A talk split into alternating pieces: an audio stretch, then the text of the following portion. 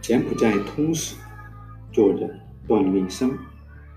第二章：中古时期。第二节：早期真腊，公元七到八世纪末。第二点四小节：水陆真腊复归统一。蛇耶宝摩二世是水陆真腊复归统一的真腊国王。关于他的生平事迹。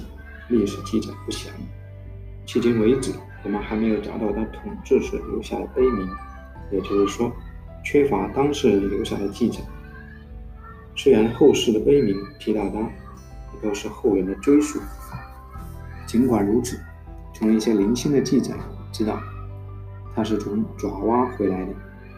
学者们推测，那大概是公元七百八十七年。萨连特拉王朝攻破水真腊首都桑比普罗时，被俘虏爪哇的王室成员。他出身真腊阿宁迭多普罗泰因王朝世系，他是尼利波提因陀罗跋摩国王的曾孙，不属于罗真陀罗跋摩一世的世系。关于他的父亲的情况，一无所知。他和他的家庭居住在桑普普罗，那里大概是他的世袭封地。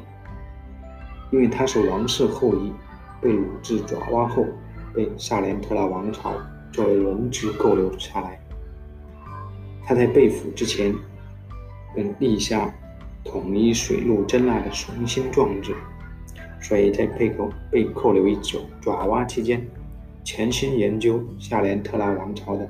政治统治，特别是对萨里特拉王朝如何利用宗教来增进王室权威、实现复国强兵的经验感兴趣。他时刻提醒自己不要忘记实现自己立下政治抱负，并寻求机会从爪哇逃回国内。他被水陆，他被水真腊末代国王摩西伯提拔摩的旧臣民拥戴为王。公元八百零二年。什叶保摩二世宣布脱离萨连特拉王朝独立。最初一段时间，什叶保摩二世所能控制的范围仅限于洞里夏湖周边的地区。他派出军队出于讨伐各省，他的首都也随着战争的发展不断迁徙，因而在很多地方留下了都城的遗址，直到最后定都吴哥东北三十公里因陀罗山。也称荔枝山，所以他开启的王朝被称为吴哥王朝。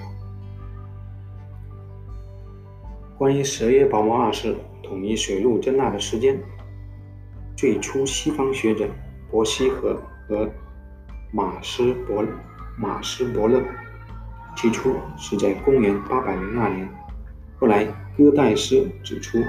公元八百零二年是蛇耶跋摩二世在因陀罗山建都的时间，并非统一水陆真腊的时间。中国学者黄胜章也认为，定都因陀罗山同统一统一水陆真腊的行动计划有关，但不等于已经统一了水陆真腊。中国古籍的记载也充分证明这个论断，《新唐书》卷二百二十二。真腊传说，元和中，水真腊译遣使入朝。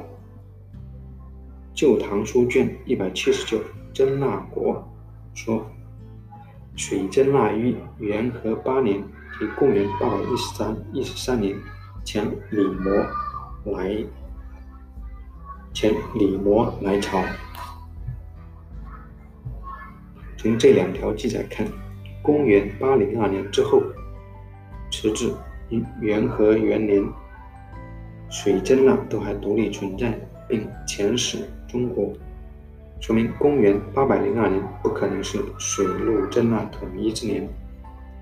鉴于此确凿证据，法国学者杜庞否定了伯希和公元八百零二年统一之说。把统一时间推迟到公元八百一十三年之后。中国学者陈显世进一步指出，《册府元规》中还有更晚的时间提到水陆真腊的存在，比如《册府元龟》卷九百七十二说：“元和九年九月，真腊国遣使朝贡。”这里说的真腊其实是指水真腊，因为这水陆真腊分类后，《册府圆规》在说到陆真腊时，皆称文丹；凡言真腊，皆指水真腊。然后，这还不是最后一次提到水真腊。《册府圆规》卷九百九十五说，二十四年后，开成八年，也就是公元八百三十八年八月甲辰，安南纣得冠州壮身，水真腊国差王者领兵攻伐桓王国，今差兵士赴冠州防恶。说明，时至公元八百三十八年，水陆征腊还未合并。而蛇耶宝茂二世逝世的时间是公元八百五十年。如果统一真腊果真是蛇耶宝茂二世的丰功伟绩的话，那么统一的时间只能定在公元八百三十八年到八百五十年之间。